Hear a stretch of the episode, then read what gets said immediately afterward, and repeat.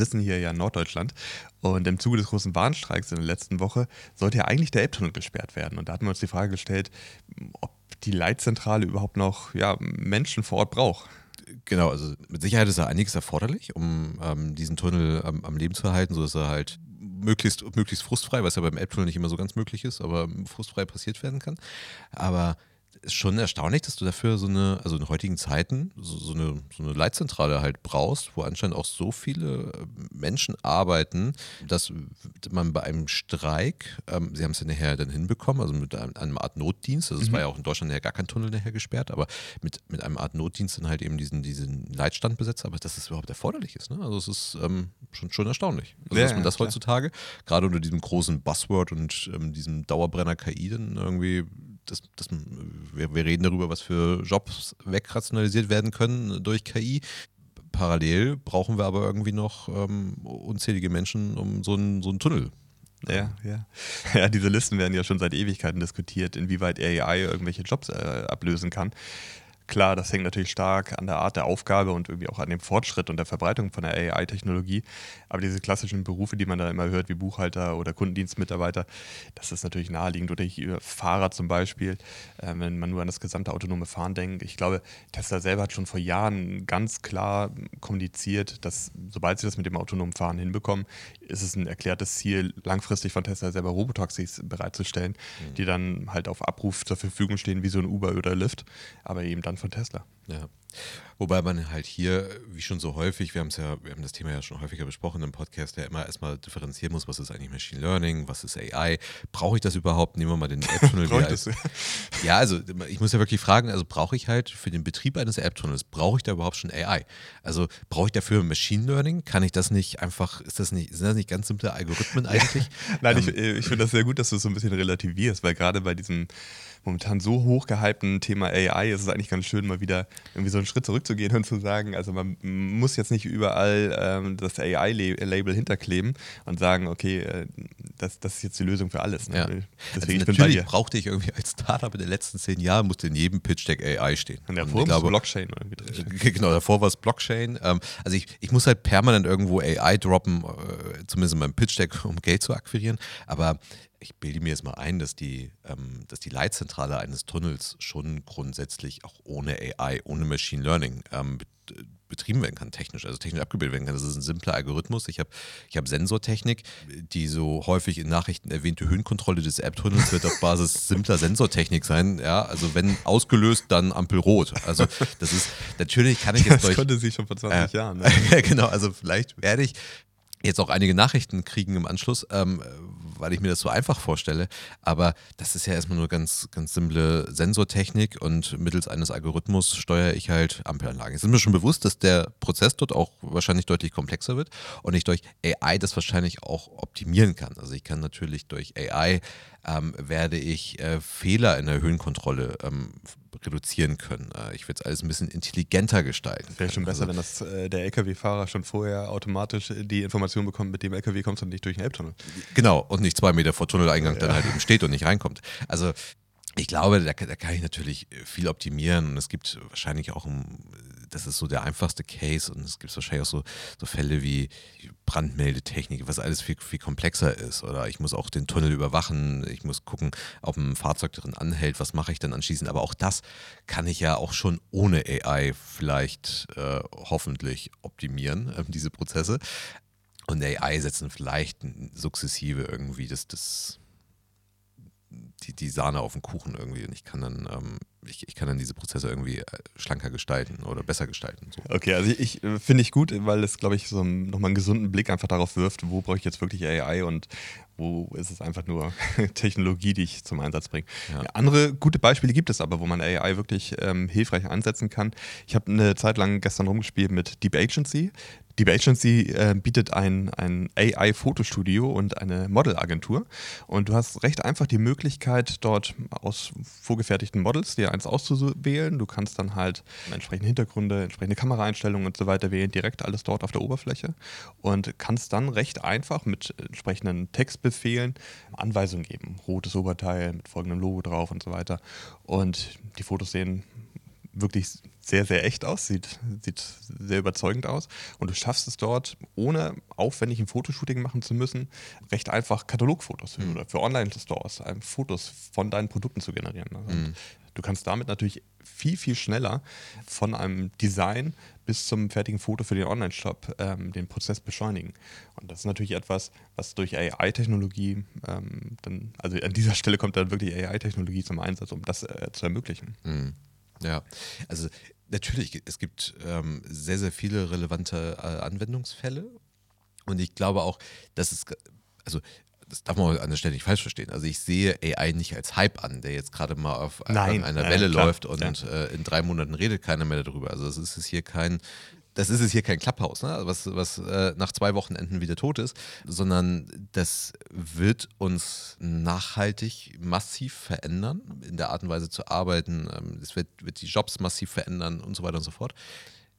Aber äh, mir wird halt häufig, und das will ich einfach nur sagen, mir häufig einfach zu schnell AI irgendwo rangeklebt und ähm, das ist mir alles ein bisschen, auch ein bisschen zu low durchaus. Ne? Also das ist, das sind ja so die, die, die Standarddinge, dass halt irgendwie der, der Busfahrer ersetzt wird, wie du eben, wie eingangs ja schon sagtest, oder der U-Bahn-Fahrer, das sind so die naheliegendsten Sachen. Aber das, was du halt meinst, halt, dass dann halt eben Fotos generiert werden, dass ähm, es ist es auch nicht nur so, dass ja dass das Model dann eben arbeitslos wird und dieser Job von der AI gemacht wird, sondern die Art und Weise halt eben ähm, Bilder zu machen ähm, und zum Beispiel für den E-Commerce halt bereitzustellen, das verändert sich, glaube ich, grundlegend.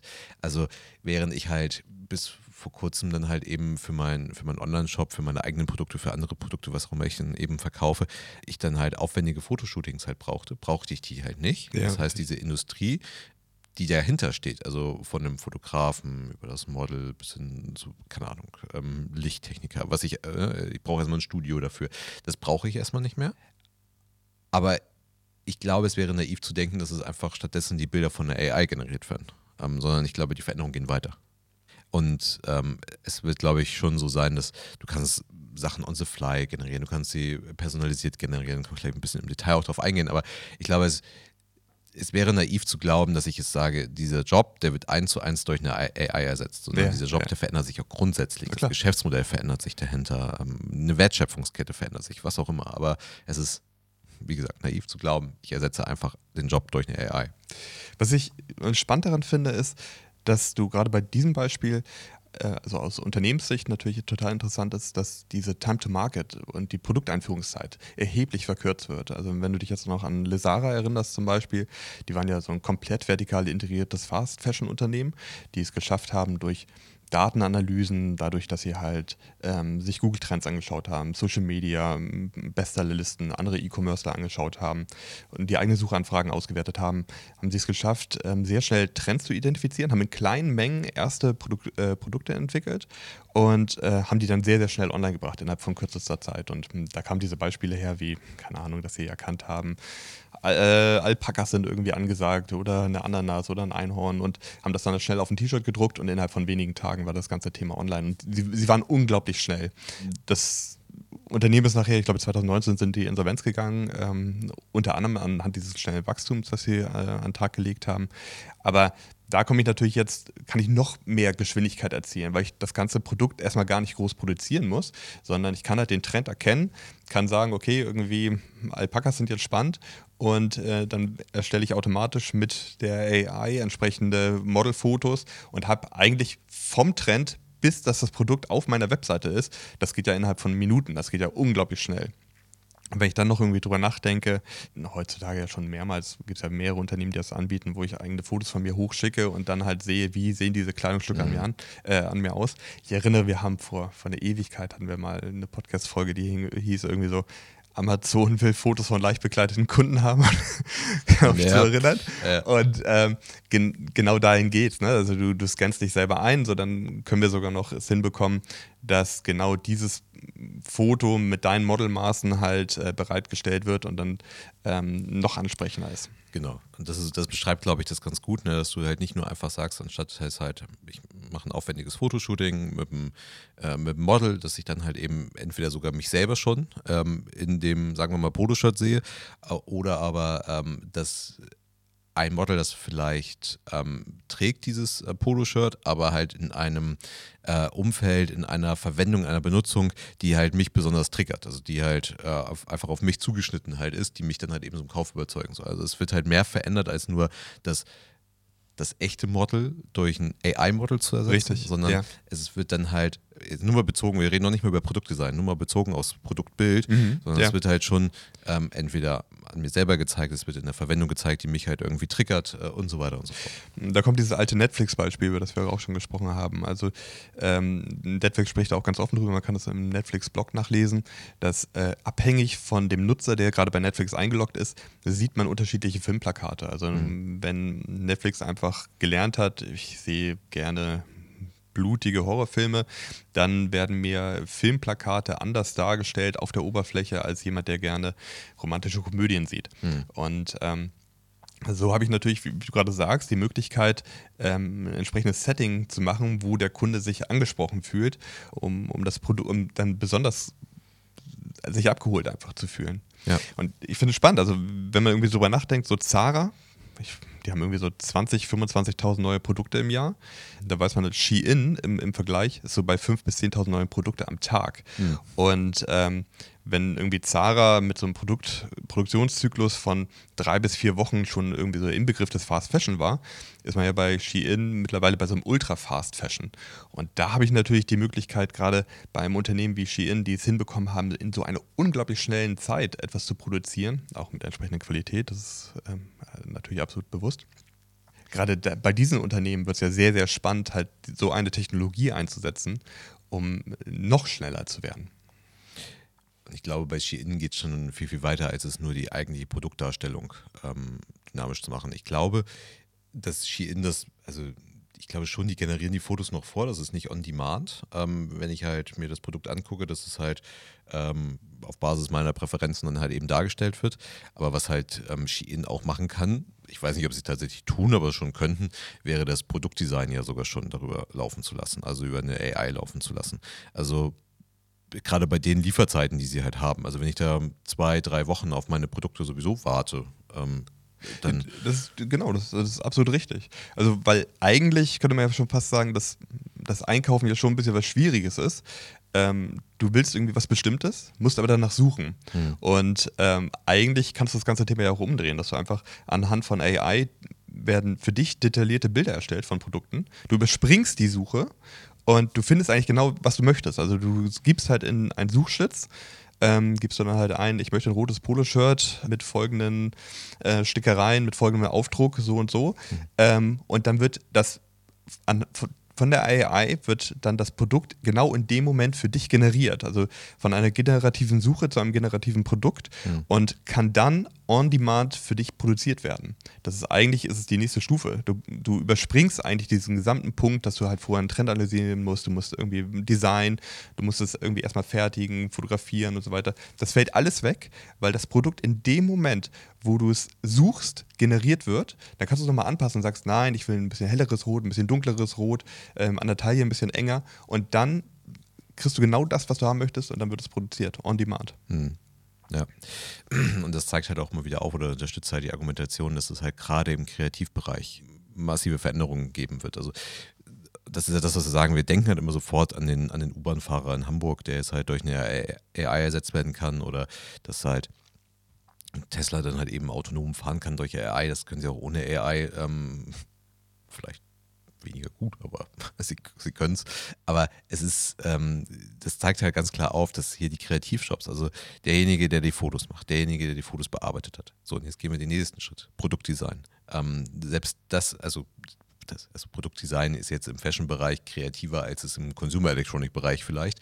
Da ist der einzige Kreativanteil das ähm, vielleicht das Design ähm, des Fernsehers, aber ähm, da ist es vielleicht noch eine andere Herausforderung, wobei auch das würde gehen, aber gerade diese Kreativshops ist im, äh, wie sieht das Kleidungsstück aus, also das, sowas zu entwerfen. Und dann, dann natürlich auch bei, bei, diesen, bei diesen Produktpreisen, also ich habe es ja parallel mal nochmal aufgemacht, also ich habe jetzt hier einen Pullover für 20 Euro, ich glaube, der ist recht teuer äh, im Shein-Verhältnis, also so eine Preisrange, ich glaube, die sind grundsätzlich eher noch günstiger ja, hier 13, 13 Euro ähm, für einen Pullover. Das ist natürlich, also das hat natürlich auch die entsprechende Qualität, das ist schon klar. Aber äh, da verändere ich natürlich die Preise einfach massiv mit, wenn ich noch, wenn ich noch nicht mal mehr im Produktdesign ja, halt äh, wirklich Menschen brauche. Ja, richtig. Ich finde, ähm, ein ganz wichtiger Punkt ist, dass das natürlich andere Fähigkeiten dann einfach bedarf. Ne? Du brauchst extrem flexible Fertigungsprozesse. Also auch Logistikprozesse. Ja, also, richtig. Ja, also ich habe dann natürlich ganz andere Anforderungen. Ja? So, und deswegen werden wir wahrscheinlich dort in, in erster Instanz äh, so, so einen Shift haben. Also, dass ich halt auf der einen Seite brauche ich ähm, weniger Leute vielleicht im Produktdesign. Auf der anderen Seite habe ich dann aber mehr, die mir meine Produktionsprozesse, meine, meine Logistikprozesse dann halt eben dafür bauen, weil ich das ja auch dann relativ schnell in so einem, so einem Kunden bekommen muss. Aber auch das ist irgendwann gebaut, ne? Und auch das kann ich vielleicht irgendwann auch äh, entsprechend automatisieren, diese Sachen. Aber ähm, klar, es sind ganz neue Anforderungen, aber zeigt halt einfach auf, es geht halt viel, viel mehr als nur dieser, nur dieser Busfahrer. Ja, und du wärst nachher viel schneller, effizienter, kostengünstiger kannst du erstellen. Warenrisiko ist auch ein Thema. Wollte ich ne? gerade sagen, du hast auch wahrscheinlich erheblich weniger Retouren, weil ähm, ich genau das Produkt bekomme, so wie ich es haben möchte. Also ja. wahrscheinlich ist die Chance, dass du dann nachher eine Retour einleitest, noch geringer, obwohl die auch bei Skiern sowieso etwas geringer ist. Äh, du hast ein Thema angesprochen, das, äh, da sind wir so rübergegangen, aber ich, ich fand den Gedanken eigentlich nochmal ganz, ganz interessant. Also du hattest ganz kurz angesprochen, dieses, dass es personalisiert für mich dargestellt wird. Weil das ist ja eigentlich nochmal ein ganz, ganz spannendes Thema, inwieweit ich halt wirklich diese Personalisierung auch noch mit reinbringen kann. Also die Produktdarstellung auch noch genau auf mich abgestimmt habe. Und das on the fly, genau in dem Moment. Ähm, ich habe ja wenn wir jetzt mal nicht zu dem Thema gehen, ich erstelle durch AI ein Produkt, sondern werde, äh, ich gehe auf die Webseite, sehe meine Produkte dort und möchte besonders so abgeholt werden, wie es mich persönlich am besten anspricht, dann müsste man ja darüber nachdenken, dass die AI eingesetzt wird, nicht um etwas vorzuproduzieren, sondern eigentlich erst eingesetzt wird in dem Moment, also on the fly, in dem Moment, wenn der Kunde die Webseite betritt. Erst dann müsste automatisch erkannt werden, okay, das ist Sven Kramer, Sebastian Kager, unterschiedliche Interessen, unterschiedliche Darstellungsformen. Das kann ja nicht vorproduziert werden. Das muss ja, ja wirklich komplett dynamischer Inhalt sein der sich dann immer dynamisch, also ja. wirklich richtig dynamisch. Jetzt nicht irgendwelche Cluster. Genau, wenn man das mal anhand des Beispiels von Netflix mit den Filmplakaten wählt, wahrscheinlich hat Netflix halt 20 Filmplakate vorbereitet ja, und ja, steuern halt eben die unterschiedlichen Plakate aus oder okay, unterschiedliche Trailer werden sie noch nicht mehr machen, wobei das natürlich auch sehr interessant wird, ähm, kann ich vielleicht mittels AI äh, auf Basis ähm, gewisser Parameter gewisser Datenpunkte, die mir halt vorliegen, einen individualisierten Trailer ähm, generieren, mhm. der genau diese Person dann halt eben anspricht. Ähm, aber da wird es halt so sein, da wird Netflix vorproduziert haben und wird einfach nur aussteuern. Ob da so viel AI im Spiel ist, wage ich mal zu bezweifeln. Aber natürlich kann ich dann halt eben bezogen ist auf das, auf das Poloschild, was ich vorhin angesprochen habe, dann sagen, das generiere ich halt on demand, in dem Moment, wo ich mir das halt angucke und nicht nur auf Basis meiner persönlichen Präferenzen, ähm, was mich dann halt eben überzeugt, dieses Produkt zu kaufen, sondern vielleicht auch auf Basis anderer Umgebungsparameter. Also es, es könnte ja auch sein, dass da dass sie, dass Sachen wie Warenbestände oder sowas dann halt eben auch einen Einfluss auf die Sachen haben, dass das Wetter einen Einfluss darauf hat. Ähm, das muss ja nicht nur auf mich persönlich sein, sondern es kann ja auch sein, dass halt das eine dass, dass ein Produkt im Winter anders dargestellt wird als im Sommer. Ähm, das sind alles Faktoren, die dann halt eben ähm, eine AI relativ zügig auswerten kann und dann halt eben ein, ein Bild generieren kann, auch es gar nicht speichern muss. Also ich kann ja gar nicht so viele unzählige Möglichkeiten halt eben speichern, wie Richtig. ich bräuchte. Und ähm, dann wird es halt eben generiert. Ob die zur Verfügung stehenden Rechenkapazitäten dafür ausreichen, ist immer was anderes, weil ich habe ja, ich habe ja, so ein, ich habe ja so eine Verlagerung. Also ich brauchte halt, in der Vergangenheit brauchte ich relativ viel Speicher, weil ich diese ganzen, wir machen das nur auf Basis von Produktbildern, gerade ja, ja, als Beispiel, aber es ist auf ganz viele andere Bereiche äh, zu übertragen. Ähm, aber ich, ich, ich, musste halt eben die Produktbilder speichern und jetzt brauche ich eben die Rechenkapazität, um das halt hinzubekommen. Ob das auf meinem Device passiert oder irgendwo anders, äh, muss, muss man dann mal mal abwarten. Aber grundsätzlich ähm, kann ich ja viel, viel individueller, persönlicher vorgehen. Aber wie gesagt, nicht nur individueller und personalisiert auf Basis der Person, sondern auch auf Basis von, von Umgehungsparametern. Mhm, ich glaube, dass ja. Wetter einfach ein gutes Beispiel dafür ist. Ja, ja, das stimmt. Äh, wahrscheinlich wäre das für die Cloud-Anbieter nachher wieder interessant, weil einfach mehr Rechenpower benötigt wird. Und gibt es nachher einen Aufschwung bei den Cloud-Anbietern. Ja, wobei ich wirklich, mich, mich wirklich frage, ob das funktionieren kann. Also ob Aber gut, das, das sind dann eben technische Fragestellungen oder ob ich das nicht eben auf den Devices halt machen muss. Es hat ja, es muss ja einen Grund haben, weshalb mein iPhone so, so eine hohe Rechenkapazität hat auch äh, mal so nur im Bereich Reisen denken. Ne? Also was, was kann halt da für ein Content mir generiert werden? Also das ist ja nochmal viel individualisierter, personalisierter als jetzt ähm, simples Shopping. Ähm, ja, absolut.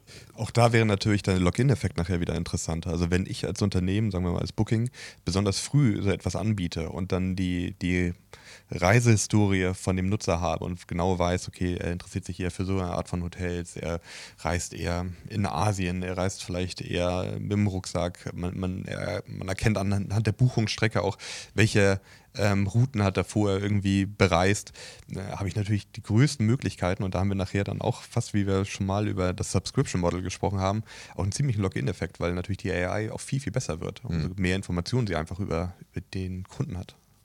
Genau. Frage, ob man, ob man nicht irgendwann diese ganze AI-Kenntnis auch irgendwie teilen muss, aber das ist so mhm. ein ganz anderes Thema. Also ob ich nicht irgendwie die Daten nicht irgendwie dem Kollektiv irgendwie zur Verfügung stellen muss.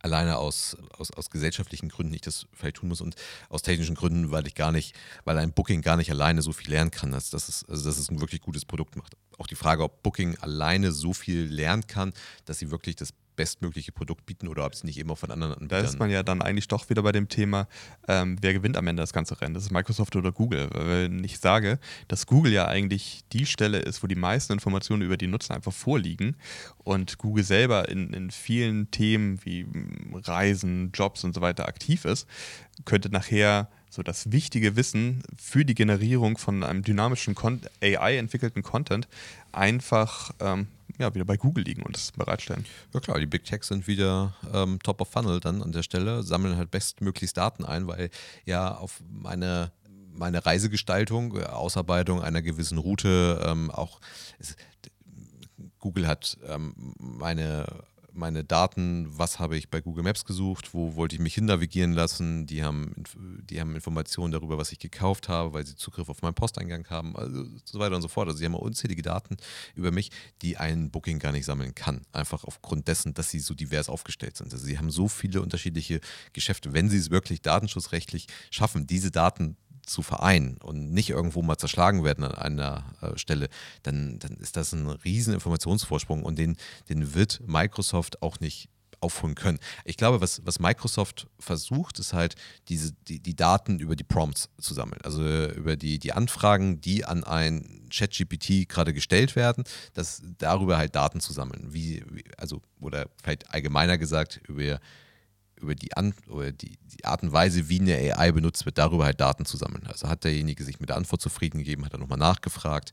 Deswegen ja auch immer die, die, die Frage am Ende einer Antwort. Ähm, dass ich immer nochmal frage, ist das das, was, was, du haben möchtest oder willst du mir, willst du mir noch mehr Informationen dazu geben? Also sie versuchen halt über, über die AI an sich mehr Daten zu generieren. Und wahrscheinlich können sie dadurch auch relevant viel Daten generieren. Aber die Frage ist halt, ob das, das macht Google ja auch. Also das, ähm, können sie jemals einen Vorsprung sich daraus arbeiten? Das glaube ich nicht. Äh, dazu zwei Sachen. Also zum einen ähm, sehe ich da langfristig wirklich auch nochmal eine große Herausforderung, weil diese diese gesamte Datenschutzthematik, wenn man sich sonst immer die Frage stellt, okay, wo liegen meine gesamten Daten, womit wir jetzt aktuell ChatGPT oder OpenAI halt einfach füttern, äh, die Menge an Informationen und auch viele Firmen jetzt mittlerweile darauf zugreifen und da irgendwie Daten reinwerfen, um sich dann Auswertungen äh, geben zu lassen, da sehe ich da wirklich nachher nochmal so eine Datenschutzthematik, dass ich sage, okay, äh, ich muss auch wirklich sicher sein, dass die ganzen Daten, die dort verarbeitet werden, nachher auch ja, am besten nicht unbedingt public werden. Ne? Das, ist ein, das, ist ein, wichtiges Thema in meinen Augen. Das zweite, mit, mit, dass Microsoft dort versucht zu lernen. Ich hatte mit dem Bing Image Creator ein bisschen rumgespielt. Es gibt ja in dem mhm. New Bing, ist es ja mit drin. Und äh, wenn man es ein paar Mal macht, war mir aufgefallen, es gibt so, so, so Coins, die du halt irgendwie, die, die wurden dann weniger. Also jedes Mal, wenn du eine Anfrage mhm. gestellt hast, hast du ein paar Coins verloren, weil du damit äh, die Bearbeitungszeit äh, beschleunigen konntest.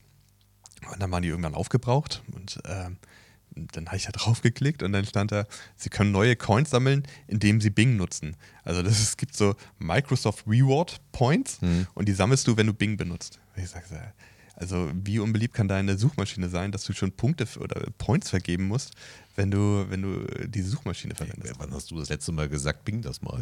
Also das ist, ähm, das, ich glaube, die Suchmaschine hat einfach so wenig Relevanz. Also das, ich, aber ja, klar, das zeigt halt, wie stark sie versuchen, ähm, die, die Nutzung der Suchmaschine halt anzuregen, ähm, weil darüber generieren sie halt Daten. Aber selbst wenn wenn die Menschen jetzt anfangen würden, hauptsächlich zu bingen und nicht mehr zu googeln, also dann äh, nee.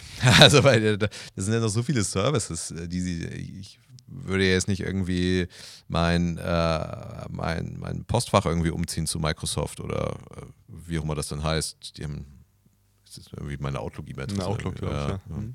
Also ich weiß noch nicht mal, wie das heißt. Ne? Also es ist ähm, das, das, ich glaube, ich, und deswegen glaube ich ja wirklich, die sind gar nicht in der Lage, so viel Daten zu sammeln. Aber zurück zu dem Punkt zu Booking. Ich glaube wirklich, dass das wird dann halt wieder Top of Funnel halt sein. Also da wird sich das halt, äh, vielleicht ist es, vielleicht ist es Microsoft, also geben wir ihnen eine Chance, aber ich glaube halt eben nicht, dass es, dass es Booking ist. Booking wird wahrscheinlich versuchen, ein sehr, sehr gutes, eine sehr, sehr gute Nischen-AI zu bauen halt für, für, für Reisen.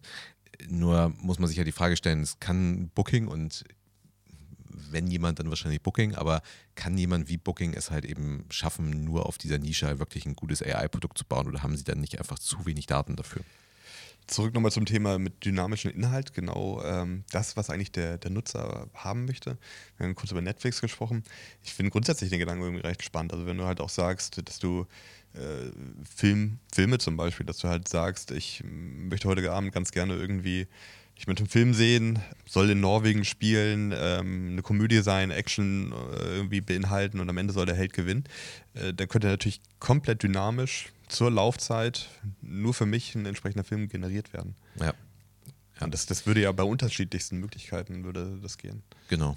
Und das ist, das ist, glaube ich, auch wieder dieser Schritt. Ne? Also ich könnte jetzt anfangen, einen Film AI zu generieren, indem ich auf Schauspieler verzichte kann den dann halt eben bei Netflix ablegen und kann ihn dann halt mir anschauen.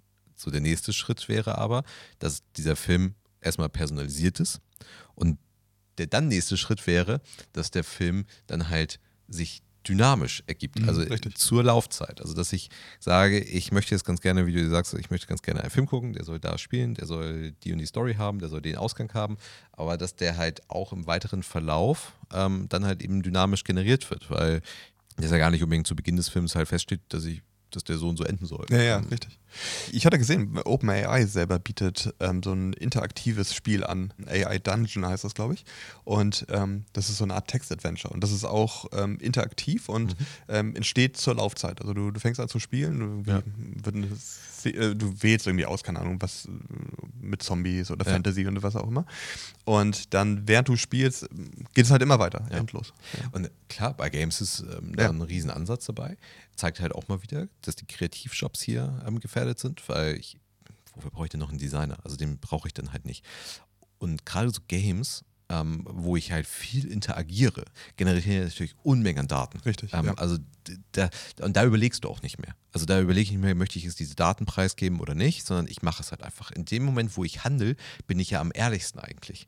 Und äh, auch gerade wenn ich so ein Textspiel habe, also das ist, ähm, also da, da tippe ich dann vielleicht sogar Antworten oder ich habe dann ähm, Speech to Text oder sowas in der Art und Weise und also da gebe ich ja sogar noch die Daten granular, gut verarbeitbar weiter. Und ähm, ich glaube halt, dass ich da wirklich am, am ehrlichsten bin, während ich halt, keine Ahnung, bei einer Online-Umfrage dann nochmal überlege, oh, möchte ich diese Daten jetzt irgendwie preisgeben oder antworte ich es hier wahrheitsgetreu, ähm, würde ich das beim Gaming dann halt nicht mehr machen. Was mir bei dem Gedanken zur Personalisierung auch noch einfällt, wäre so ein generatives UI-Design. Also wenn ich mir vorstelle, dass die Oberflächen für unterschiedliche Nutzer anders aussehen. Also wenn ich mhm. jetzt sage, nahezu dynamisch in Echtzeit, ich einfach merke, okay, hier ist es einfach mehr Erklärungsbedarf. Ich muss die, die Oberfläche halt irgendwie einfacher gestalten. Ich kann hier ein bisschen es komplexer machen da hätten wir dann auch die Rechenpower, die wir einfach in der Hosentasche in, im Handy mit uns rumtragen, im vollen Einsatz, dass ich auch im Vorfeld gar nicht aufwendig ein UI designe und mir überlege, okay, das könnte irgendwie für alle Menschen passen, mhm. sondern es halt viel stärker in Abhängigkeit zum Nutzungsverhalten. Also okay, dass ich sage, bestimmte Funktionalitäten nutzt die Person nie, deswegen wird das dann halt irgendwann auch ausgeblendet oder wird einfach gar nicht verwendet. Mhm. Ja. Was ich halt wirklich, wirklich schwer finde und was ich wo ich auch schon sagen kann, dass mir das schon fast ein bisschen auf die Nerven geht, ist, ist halt diese Naivität in, in, diesem Sektor. Also, und das ist eigentlich aus zwei Richtungen gedacht, wirklich. Wir haben ja schon gesagt, dass ist ja schon fast lowest zu sagen, der Busfahrer, der U-Bahn-Fahrer wird ersetzt. Aber es gibt halt so die eine Gruppe, die halt, die halt total naiv sagt, so, das sind, das sind die Jobs, die es alle gekillt werden. Und ja, das wird auch so sein. Das, das kann man, glaube ich, sagen. Also das und, und, diese Liste, die ist ja endlos lang. Und äh, gibt es diverse Listen und theoretisch kann ich irgendwie gerade die ganzen Kreativjobs, ich habe Rechtsanwälte, da habe ich vielleicht noch einen gewissen Trust-Faktor, den ich da irgendwie haben möchte. Ich glaube, Unternehmensberater brauchst du immer. Natürlich, AI-Berater. ähm, äh, das, ist, das ist so die Naivität auf der einen Seite, ne? dass man ziemlich in Anführungszeichen stumpf denkt, ähm, das sind jetzt so die Jobs, äh, die stehen jetzt auf der Liste und die werden halt ersetzt. Aber in Wahrheit geht es halt noch viel weiter. Also du, du, du hörst halt irgendwann auf und sagst, ja, ist klar, dann haben wir halt eben, äh, die, die U-Bahn fährt es halt eben autark und ähm, da brauche ich keinen Fahrer mehr. Aber also Naivität im Sinne von, ich höre irgendwo auf zu denken. Ne? Ich habe die Liste an Jobs, die abgeschafft werden, aber das, das, das Game geht ja immer weiter. Und in der Wahrheit wird es wahrscheinlich irgendwo ein Shift sein. Also ich werde halt einfach andere Jobs brauchen. Ich brauche immer noch, brauche immer noch Softwarearchitekten, ähm, Softwaredesigner, also die, die halt das große Ganze mhm, mir ja. irgendwie zusammenbauen. Ich brauche aber nicht mehr den Coder. Ne? Das ist sozusagen die Naivität auf der einen Seite. Und dann gibt es halt die, ich nenne sie jetzt mal AI Gegner oder die nicht AI überzeugten, das ist so die andere Naivitätsbubble eigentlich, die halt sagt, ChatGPT liefert schlechte Antworten. Ähm, guck dir doch mal das Bild von Merkel und Obama am Strand an. Da sind ja Fehler drin in dem Bild und so weiter. Die sagen halt, das ist alles nicht ausgereift. Und ähm, richtig, es ist nicht ausgereift, aber Reife sagt ja, gibt ja schon mal eine gewisse Evolution halt vor. Also es wird sich ja, wird ja weiter reifen mit der Zeit. Und jetzt halt zu glauben, dass diese Themen nicht relevant werden, weil ChatGPT mir äh, schlechte Texte generiert. Also, also ich glaube, dass heute, es werden schon ausreichend gute Texte generiert, je nachdem, wie ich halt die AI befrage, dass ich halt wahrscheinlich schon die, Arbeit von einem Großteil der sogenannten Marketingmanager übernehmen kann, ne, die, die aber letztendlich nichts anderes machen, als Social Media Texte zu schreiben.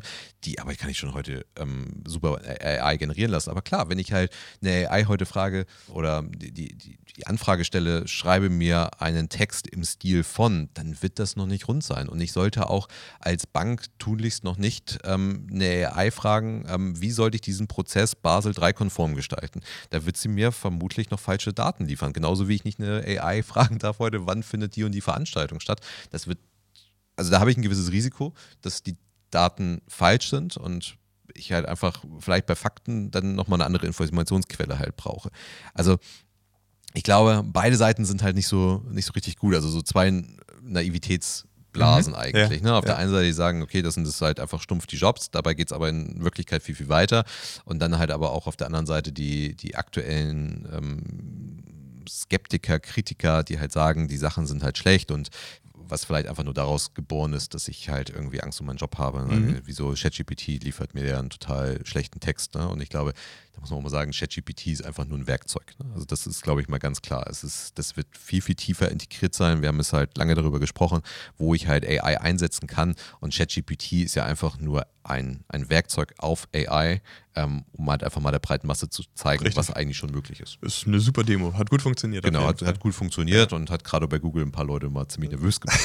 ähm, so, und ähm, die, die, und ein Gedanke noch dazu, äh, wenn ich mir mal anschaue, wie schlecht einige Prompts sind, also diese Anfragen, die ich halt eingebe in der AI. Also da tummeln sich ja übrigens auch bei LinkedIn schon ein Haufen Prompt-Berater, die dir erzählen, wie du gute Prompts machst. Dann ist aber auch kein Wunder, dass die Antworten teilweise so schlecht sind. Ja, klar. Ähm, klar. Ja, also ja. Das kommt drauf an, wie du fragst halt, ja. Genau. Und übrigens, nein, es ist keine Empfehlung, Prompt-Berater zu werden, weil, weil es ist nur ein Werkzeug. Es zeigt, es macht nur eine Demo. Ähm, so wird AI später nicht genutzt werden. Ja, ähm, ich finde äh, ziemlich spannend, wie, wie dadurch auch erkennbar wird, ähm, welche Sachen irgendwie überflüssig sind oder warum oder man sich hier da fragt, warum man das überhaupt macht. Also wenn man sich jetzt irgendwie anschaut, bei dem, dem neuen Edge-Browser gibt es ja die Möglichkeit, äh, die Kreativität einzuschalten und dann zum Beispiel LinkedIn-Beiträge schreiben zu lassen, äh, direkt ähm, von, von Edge. Mhm. Oder dass man halt irgendwie Beiträge für sein Instagram-Foto damit schreibt, wo man sagt, okay, also man verwendet die AI einfach, um so einen LinkedIn-Beitrag zu schreiben, wie toll es ist, am Strand äh, Präsentationen irgendwie für die Arbeit zu erstellen, weil mir das ganz viele Möglichkeiten gibt und ich mich ganz ausgeglichen fühle. Kann das einfach direkt wirklich mit einem Klick direkt in LinkedIn posten und veröffentlichen. Das gleiche ist, ich kann einfach Texte für meine Bildunterschriften bei Instagram dort erstellen, Hashtags mir entstellen lassen. Und wenn man sagt äh, gleichzeitig, wie irrelevant das eigentlich ist, also weil, weil es weil sich da wirklich keiner irgendwie wirklich, ja, ich muss das jetzt irgendwie machen, ich brauche jetzt irgendwie sowas, ich muss das jetzt generieren. Und da gibt es ein ganz schönes Beispiel, dass ähm, dieses Thema ein Anschreiben zu schreiben, wenn ich hatte, ich bewerbe mich irgendwo mhm. und brauchst zu meinem Lebenslauf dazu noch ein entsprechendes Anschreiben. Und ähm, das ist etwas, was ganz, ganz viele Leute jetzt mit ChatGPT einfach machen, weil sie sagen, oh, ich weiß jetzt nicht, wie ich so ein Anschreiben erstellen soll und lass dich Anschreiben erstellen. Mhm. Und hängen das diesem Anschreiben bei. Und die Personale auf der anderen Seite nehmen das Anschreiben, werfen sie in ChatGPT und lassen sich die Keyfacts rausgeben.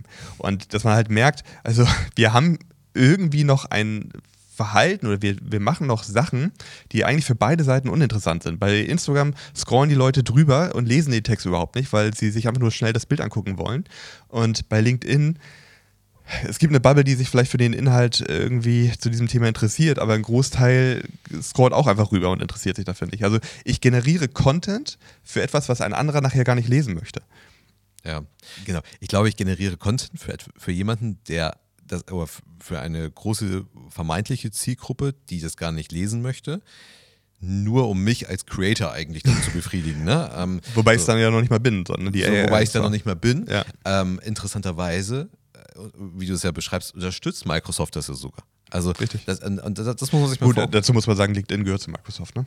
Also die sind natürlich durchaus daran interessiert, dass einfach viel ja, aber, Traffic auf LinkedIn passiert. Aber sie, sie zeigen ja eigentlich, wie irrelevant diese Texte halt denn, denn sind. Und dass sie sich selber den, den AI-generierten Content, der ja nicht, nicht schlecht sein muss, ne? also das, das Ganze gar nicht, aber ähm, sie lassen es halt selber zu. Also sie, sie, lassen, sie lassen selber zu, dass ihr soziales Netzwerk halt die ganzen AI-generierten Texte halt, also das heißt, sie, lassen, sie haben gar keine Wahl, das, außer es zuzulassen, aber sie, sie, sie forcieren es sogar noch. Ja, ähm, ja. So, und das finde ich schon interessant, also dass, dass es einfach so irrelevant einfach ist, was da, was da halt steht. Ähm, und deswegen, ich stimme dir voll und ganz zu. Also es, es gibt, wir machen unheimlich viele Sachen, die für keine Beteiligten relevant ist. Da werden höchstens an der einen oder anderen Stelle, gerade bezogen äh, auf LinkedIn, vielleicht noch Profilneurosen ausgelebt, aber es, es ist einfach komplett irrelevant. Ähm, so, aber und, da kommt ja übrigens auch diese Bubble her, ne? Also das, was ich mit, mit, mit dieser Naivitätsblase meine, von wegen irgendwie äh, schlechte ähm, Chat-GPT-Texte und äh, schlechte Bilder, die generiert werden und so weiter und so fort. Das sind ja, das ist ja eine Bubble, die auch durchaus, also und wahrscheinlich nicht nur ausschließlich, aber durchaus auch auf LinkedIn eben stattfindet.